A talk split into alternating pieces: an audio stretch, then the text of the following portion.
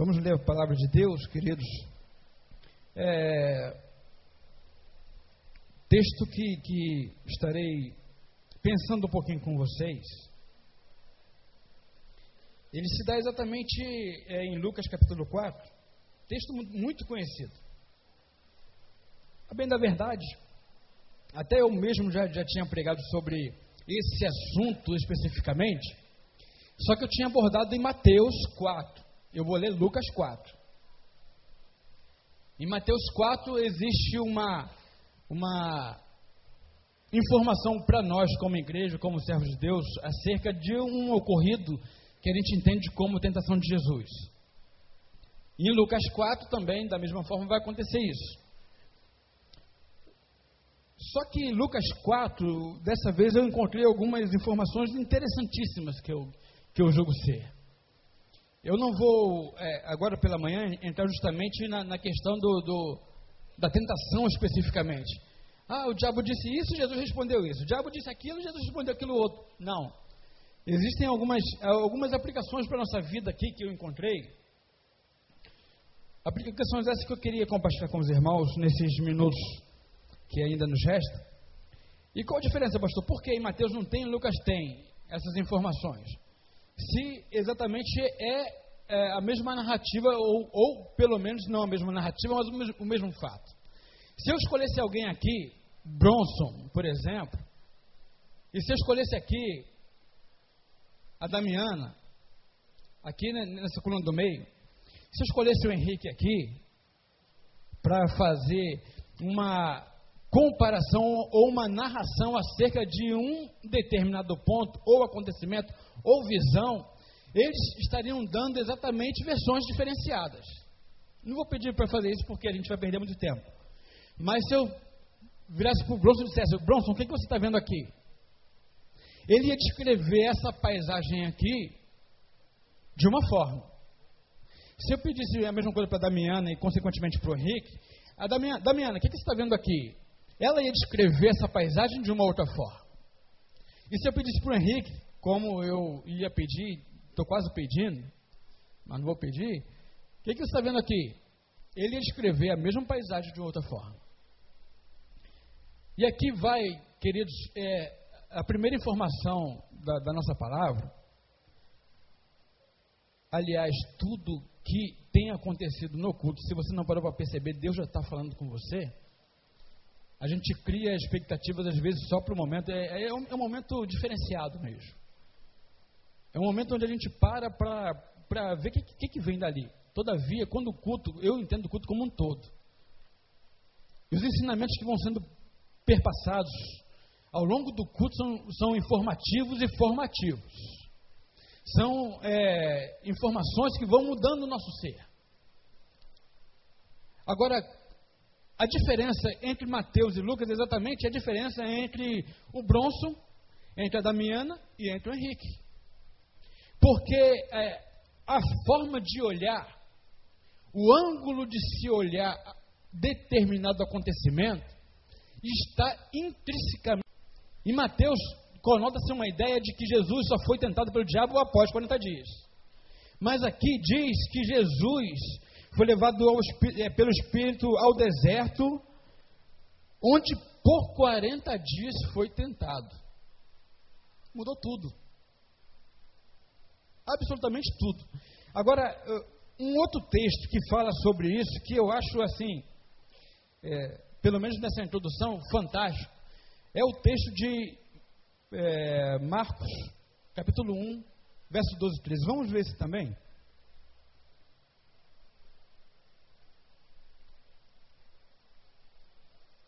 Marcos 1.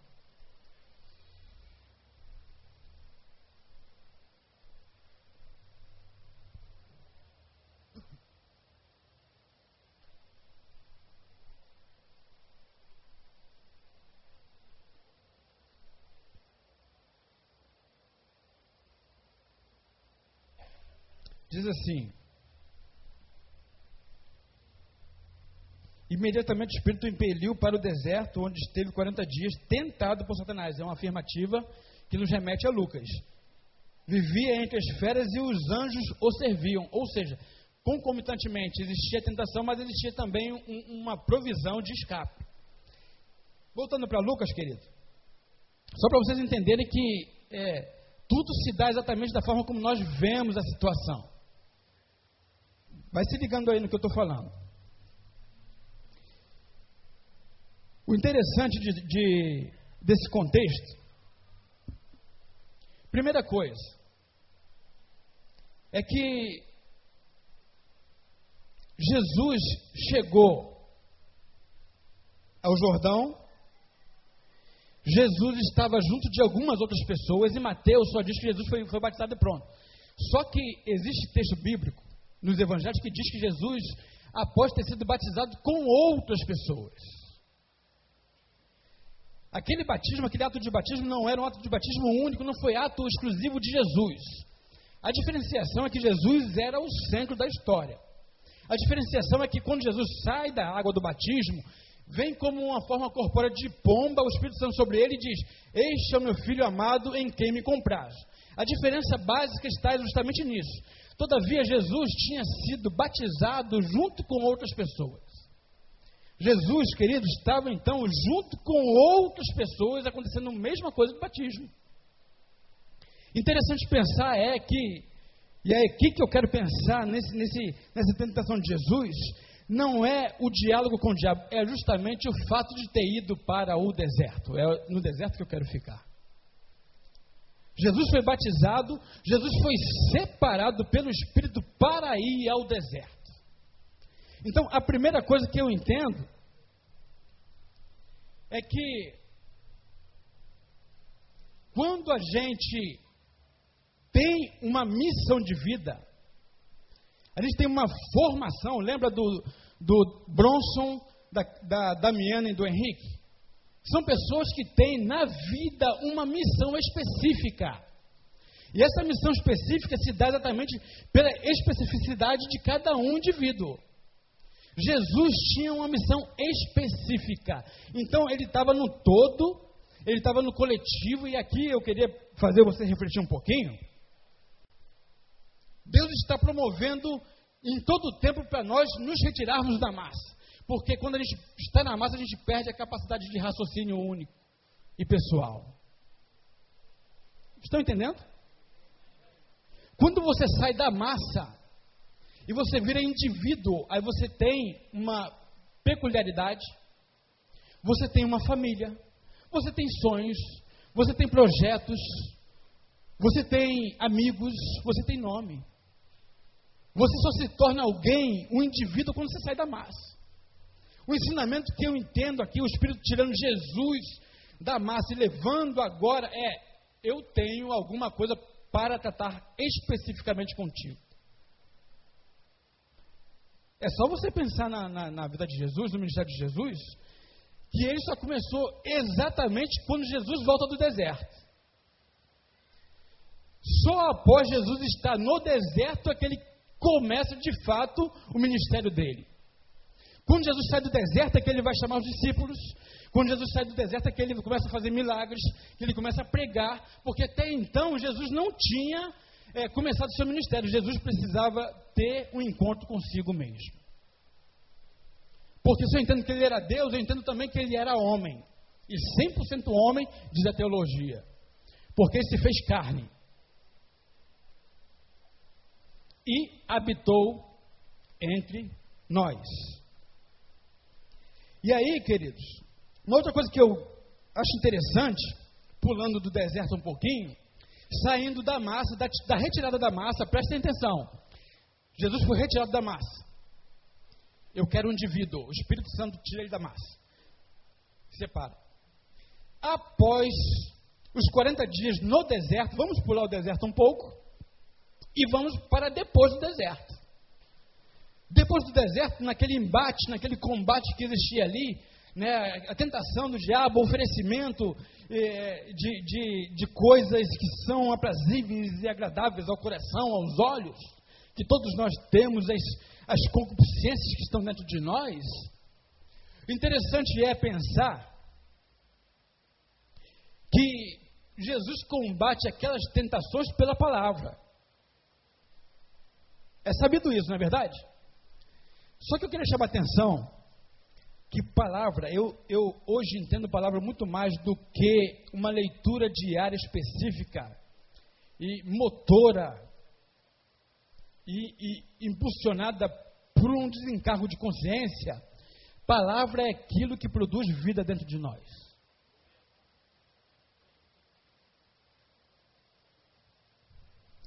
Lê a palavra de Deus e aí muitas pessoas pensam o seguinte: ah, a palavra é. é quando eu, eu, eu leio todo dia a palavra, eu leio todo dia a palavra de Deus, e aí a gente vai sendo impulsionado a nos desafiarmos a, quem sabe, ler a Bíblia todo dia e até a Bíblia toda no ano.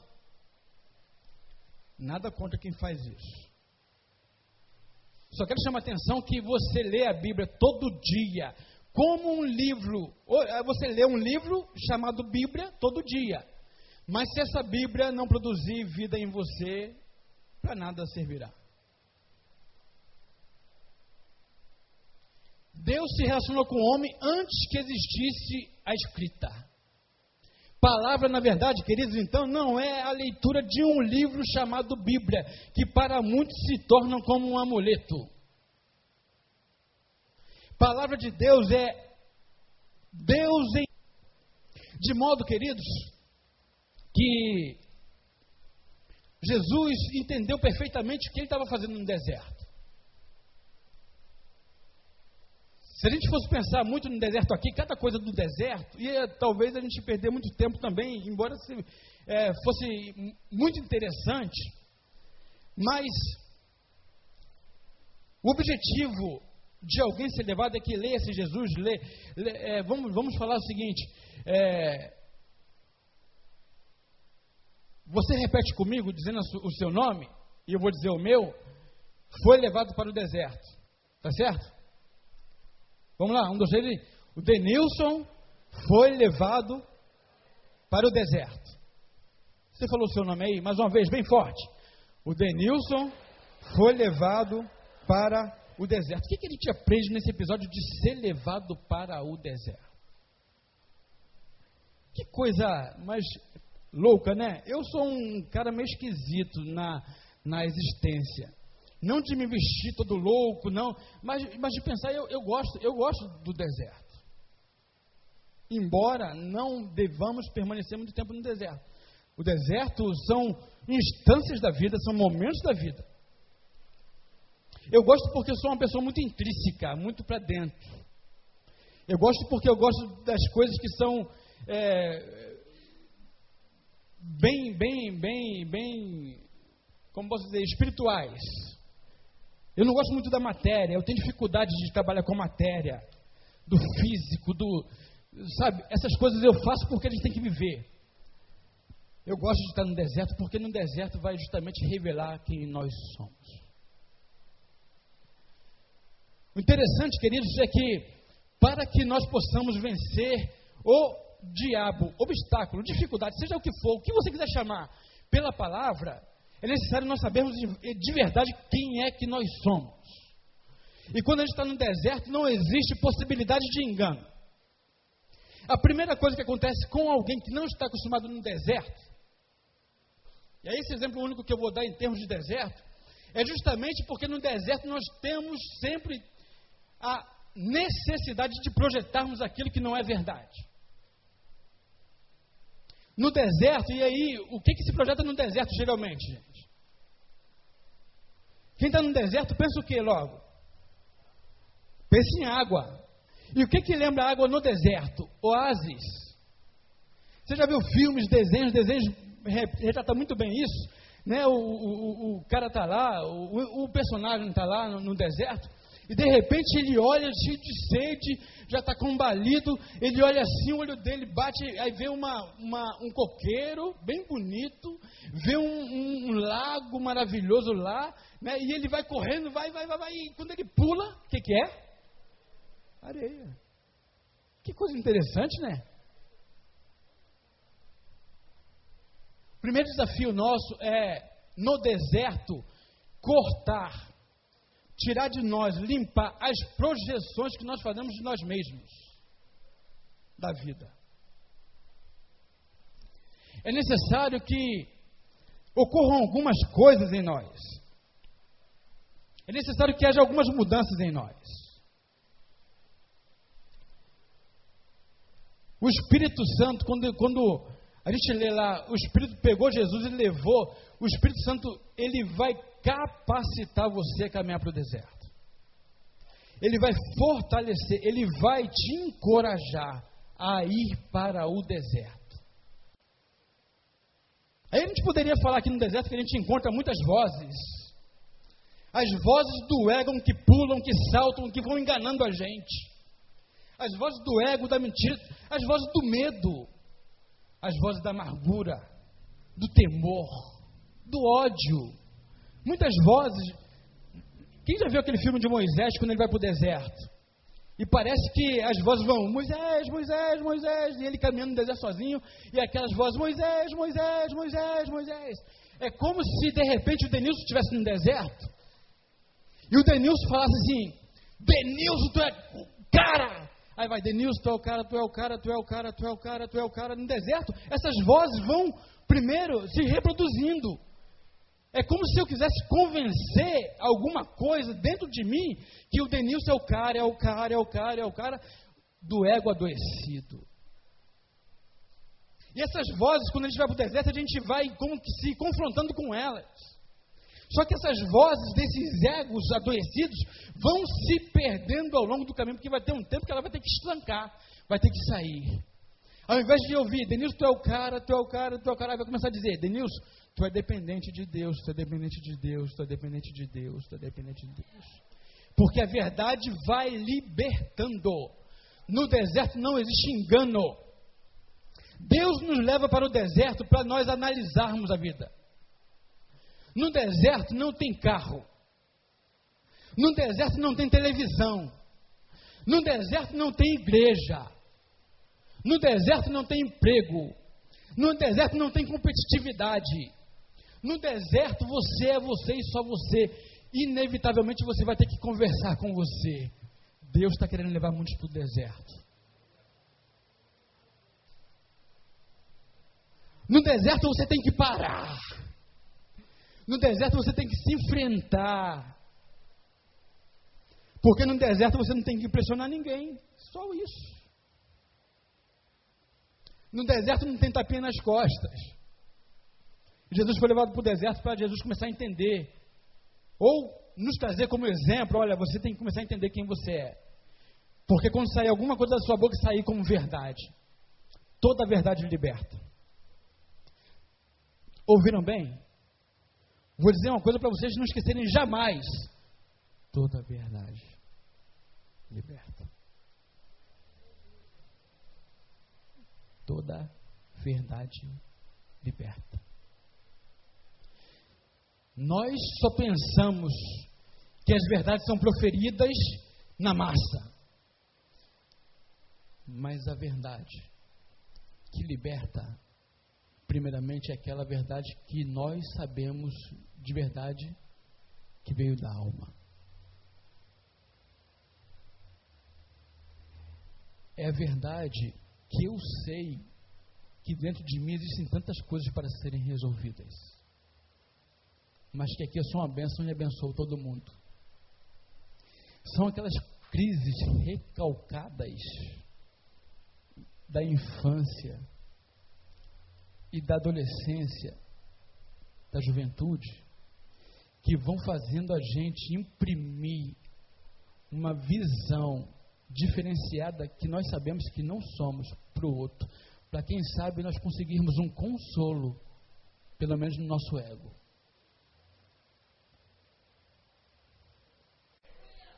Deus não quer se relacionar com a verdade que a gente impõe ser como verdade.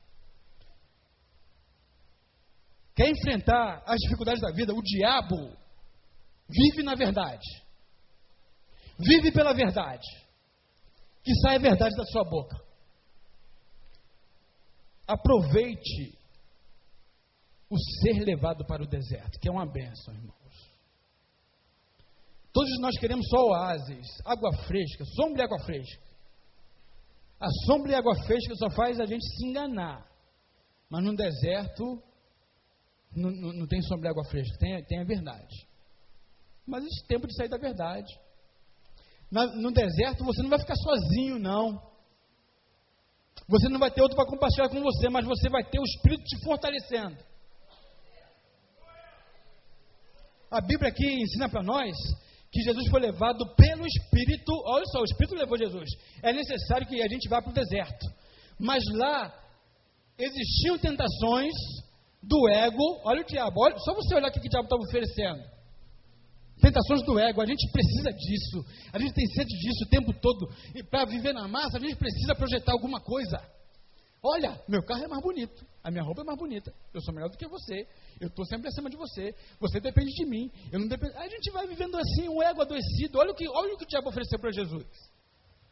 Mas Jesus leva, é levado para o deserto pelo Espírito para se encontrar com Ele mesmo, sem engano, mas a Bíblia também ensina, num desses textos que nós lemos, que ele era tentado, mas ao mesmo tempo existia o conforto porque os anjos serviam-no.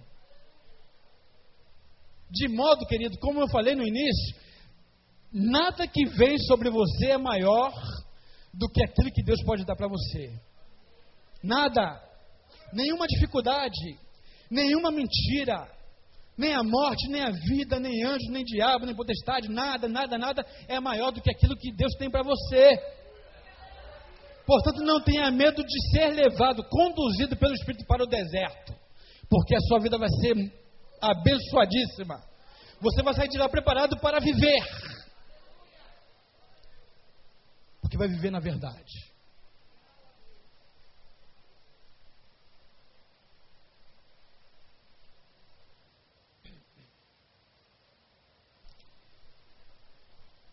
Interessante aqui, encerrando, é que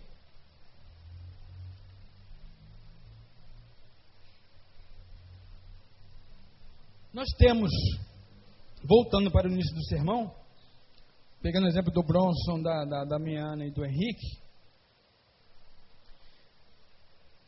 nós temos as nossas peculiaridades.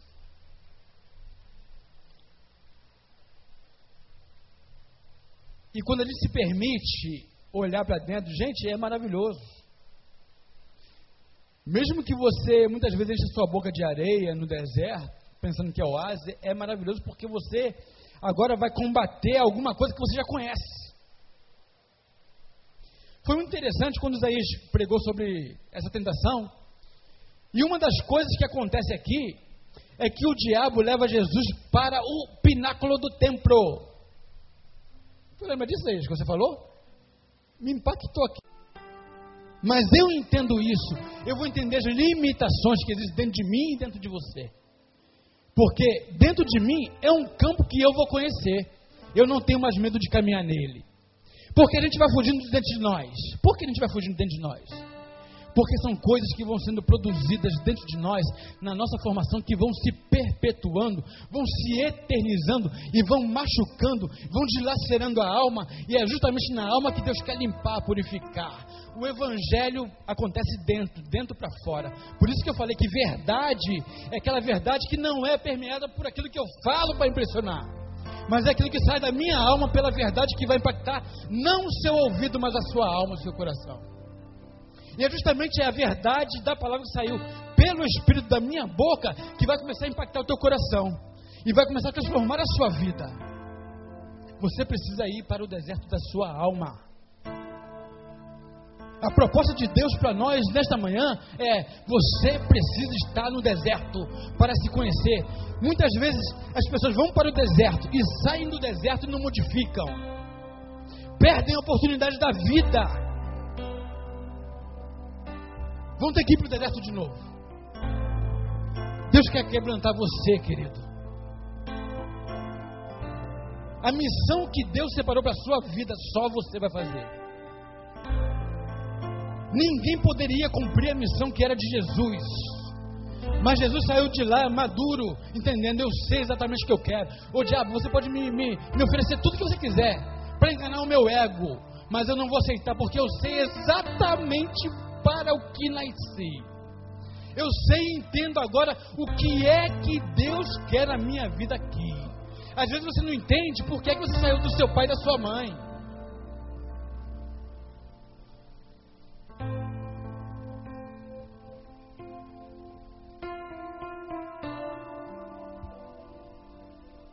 Por que esse camarada foi ser o meu pai?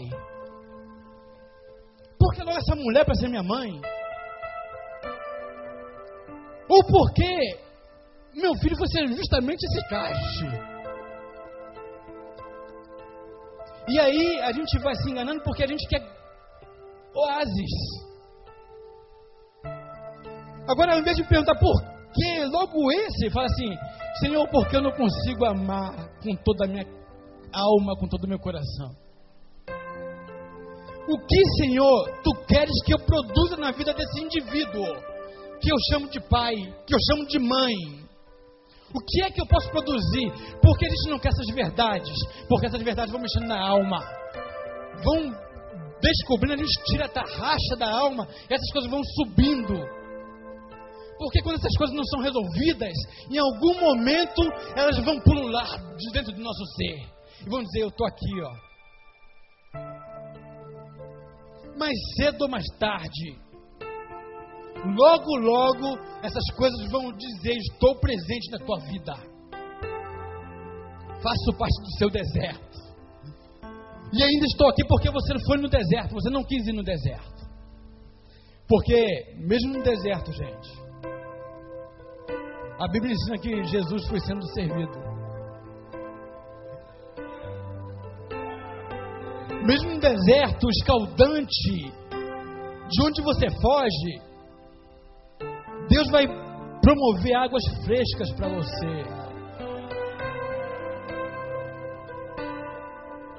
No deserto, as águas purificadoras de Deus vão estar lá jorrando.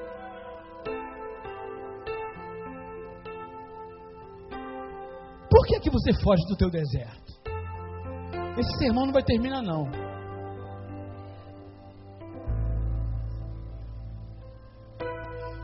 Eu queria que você continuasse fazendo esse sermão na tua vida. Que você perguntasse, Senhor, descortine tua alma, se permita vagar por essas, por essas areias escaldantes, pelo sol que parece que vai derreter a sua mente, porque você muitas vezes não vai conseguir entender muitas coisas, parece que vai ser estarrecedor demais para você, mas você vai conseguir passar. Mas você sair de lá saudável. Pela verdade. E vai viver na verdade. Porque você vai viver e vai ser boca de Jesus. Vai sair de lá com capacidade para cumprir a tua missão. Missão de vida. Não é só missão de estar aqui, não. Levantando a mão, não. É, é a missão que você tem. Lá na tua vida. Aí leia o que você quiser.